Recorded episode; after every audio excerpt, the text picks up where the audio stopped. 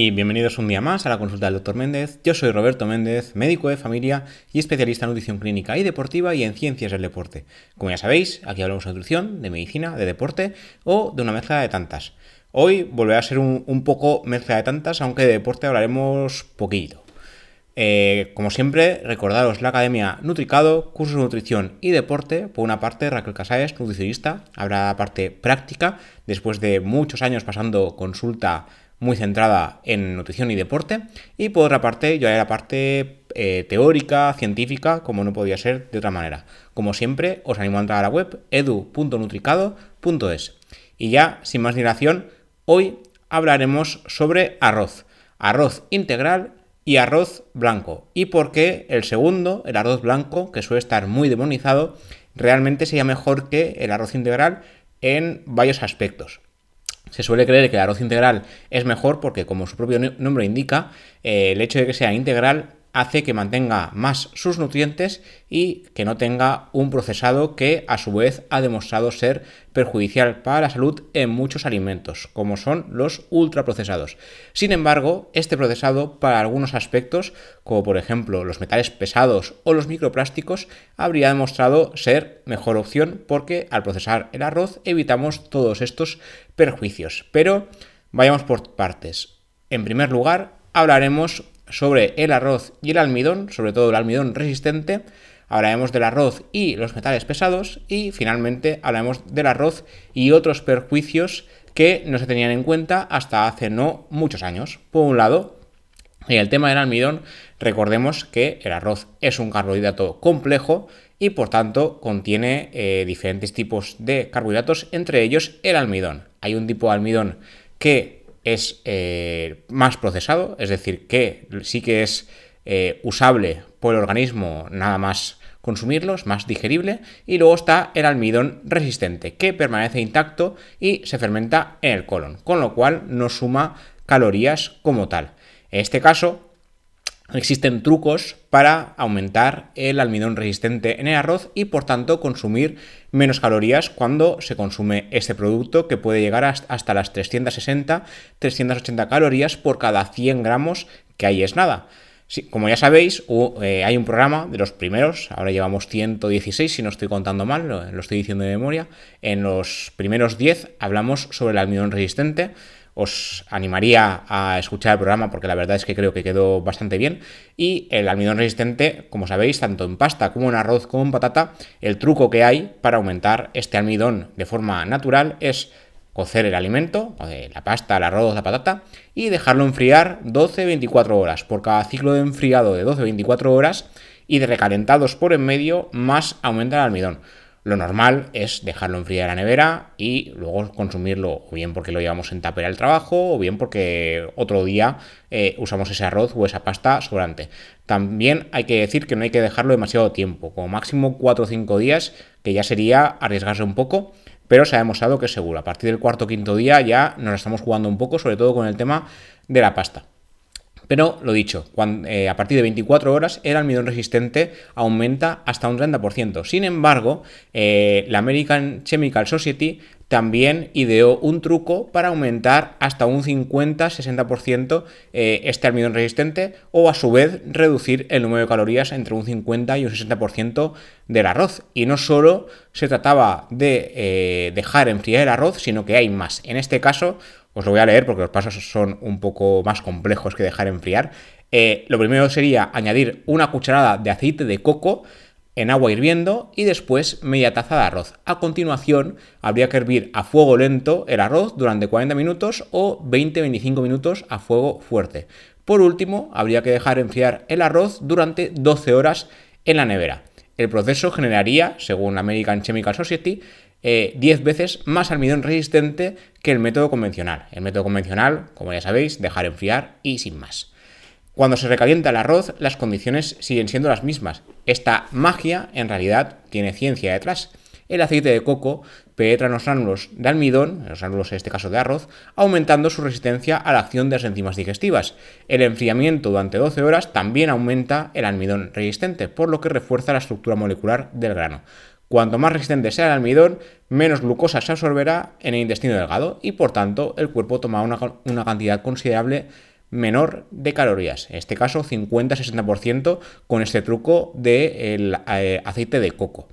Como ya se decía, eh, simplemente con dejando, dejando enfriar eh, tanto el arroz como la pasta como el carbohidrato complejo que uséis sería suficiente para aumentar el almidón resistente, pero en este caso aumentaríamos más si cabe dicho almidón. También hay que decir que eh, la principal motivación del estudio fue reducir el sobrepeso y la obesidad en los países en desarrollo donde se consume eh, mucho carbohidrato complejo, como es el caso del arroz. Sin embargo, recordemos, como hemos hablado en otros programas, hay zonas del mundo donde el tema este del arroz eh, les pasa de lado, hablando mal. ya sabéis que en el sureste de Asia existe una mutación genética, si no sabéis os lo recuerdo porque lo hemos hablado en antiguos programas, que lo que hace es que los eh, asiáticos consuman arroz a expuertas, gran cantidad de arroz y no engorden. Y esto es gracias a la genética. Nosotros en España consumiríamos la misma cantidad exacta de arroz y no entraríamos por la puerta para que nos hagamos una idea. Esto, por suerte, sin más, en el sudeste asiático tiene esta mutación, nosotros tendremos otras que nos ayudarán a sobrevivir en otros aspectos. Luego, por otro lado, tenemos el tema de los metales pesados en el arroz. Existen diversos metales pesados en el arroz de forma natural, pero el que más destaca y sobre todo nos importa mucho en la zona donde vivo yo, la comunidad valenciana, donde hacemos la eh, paella. Aquí puse en el artículo que es el plato estrella de la terreta, como llamamos a la comunidad, porque eh, usamos mucho arroz y en el arroz hay mucho arsénico. De hecho, eh, se calcula que el arroz presenta hasta 10 veces más arsénico que otros cereales. Y esto es eh, en gracias en parte a su forma de cultivo, que lo hace proclive a absorber sustancias presentes naturalmente en el suelo y lo que hace es concentrarlas. Esto es un método muy similar al que sucede en el pescado, eh, con el tema del mercurio. Los pescados eh, grandes van acumulando, gracias a la cadena alimentaria, la cadena trófica, mercurio de los pescados pequeños, van comiéndose unos a otros y al final el grande es el que más mercurio absorbe. Pues en el arroz lo que hace es absorber el arsénico del suelo y poco a poco lo va concentrando. ¿Hay formas de evitar que el arroz tenga tanto arsénico? Pues sí que las hay. Hay diferentes formas de cocción y de hecho en un estudio publicado en Science of the Total Environment lo que hicieron fue ver si había algún método mejor que otro para evitar eh, tanto arsénico en el arroz. Y la conclusión fue que había un método en especial que ellos eh, llamaron PBA, os lo voy a leer en inglés, aunque mi inglés no es muy bueno, que sería Parboiling Weak Absorption Method, que traducido al castellano sería método de absorción vaporizado. Sería el ideal para reducir la mayor parte del arsénico en el arroz y al mismo tiempo conservar sus nutrientes. Sí que es verdad que muchas veces se intenta reducir el arsénico de diferentes maneras, pero nos podemos llevar nutrientes por en medio. Entonces, eh, los científicos lo que querían demostrar es que había un método para conservar todos los nutrientes posibles y a la vez eh, evitar todo el arsénico posible. Esencialmente el arroz vaporizado, sancochado o parbolizado implicaría remojar el arroz a 60 grados y a continuación someterlo a una, fuerte presión bajo vapor. De esta forma se elimina buena parte del almidón, pero se conservan sus nutrientes y el almidón es el que más arsénico absorbe. En general, el proceso de vaporizar el arroz eh, es más fácil a mano, mejorando su perfil eh, nutricional y cambiando su, textura. Pero, ¿cómo podemos hacer esto de la absorción vaporizada eh, en casa, en la cocina? Bueno, pues los investigadores, en este caso los, responsables del estudio, sugieren que habría que hervir el agua, cuatro tazas de agua por cada taza de arroz en crudo, añadir el arroz cuando ya esté hirviendo y dejar hervir 5 minutos. Posteriormente se desecha el agua en la cual se habría eliminado la mayor parte del arsénico y se agrega más agua fresca. En este caso, dos tazas de agua por cada taza de arroz. Finalmente, se tapa el cazo o la olla donde se cocina el arroz y se cocina a fuego lento o medio hasta que se absorba toda el agua. Según los investigadores, el método reduciría significativamente la exposición a arsénico a la vez que reduciría la pérdida de nutrientes. De hecho, ellos mismos recomendarían preparar de esta forma el arroz sobre todo para eh, bebés y niños, ya que serían los más vulnerables a los efectos del arsénico. Según sus cálculos, en el caso del arroz integral, este método de absorción vaporizada reduciría hasta el, 54% del arsénico en, el arroz integral, como decía, y hasta el 73% en el arroz blanco. Luego, finalmente, otra cosa que os quería comentar, que esto es más moderno, entre comillas, eh, es el tema de por qué lavamos el arroz. Normalmente, bueno, en, la cocina se suele decir que el prelavado reduce el almidón presente en la superficie del arroz, como ya hemos comentado antes con el tema de la vaporización y demás. Los estudios han demostrado que este almidón libre o amilosa sí que se queda en el agua de prelavado. También se buscaría un grano más separado, motivo por el cual no, tendría que, no se tendría que lavar antes de preparar risotos, paella o arroz con leche, donde precisamente lo que se busca es el, el grano esté más pegado. Sin embargo, la evidencia científica contradice esta última creencia. La primera sí, el tema del almidón sí que sería real, pero el tema de separar el arroz o no Parece que no. Un estudio reciente comparó el efecto del prelavado del arroz en su viscosidad y dureza comparando tres tipos de arroz diferente. Arroz glutinoso, arroz de grano medio y arroz jazmín. Se probó a no lavar, a lavar tres veces o a lavar hasta diez veces. Al contrario de lo que se suele pensar, el lavado del arroz no tiene ningún efecto ni en la viscosidad ni en la dureza. De hecho, se demostró que la viscosidad no se debía al almidón de superficie, sino a otra sustancia, la amilopectina, un almidón diferente que se filtra del grano de arroz durante la cocción. Así, el arroz glutinoso sería el más pegajoso, seguido del grano medio y finalmente el jazmín. Pero ¿Por qué lavamos el arroz? Aparte del tema de viscosidad, que como vemos no serviría para nada. Bueno, eh, tradicionalmente lo que se buscaba era lavar el arroz, como su propio nombre indica, eh, quitarle restos de polvo, insectos, cáscaras o suciedad en general. Estas razones, de hecho, siguen siendo importantes en algunas zonas geográficas donde el procesado del arroz no está meticuloso.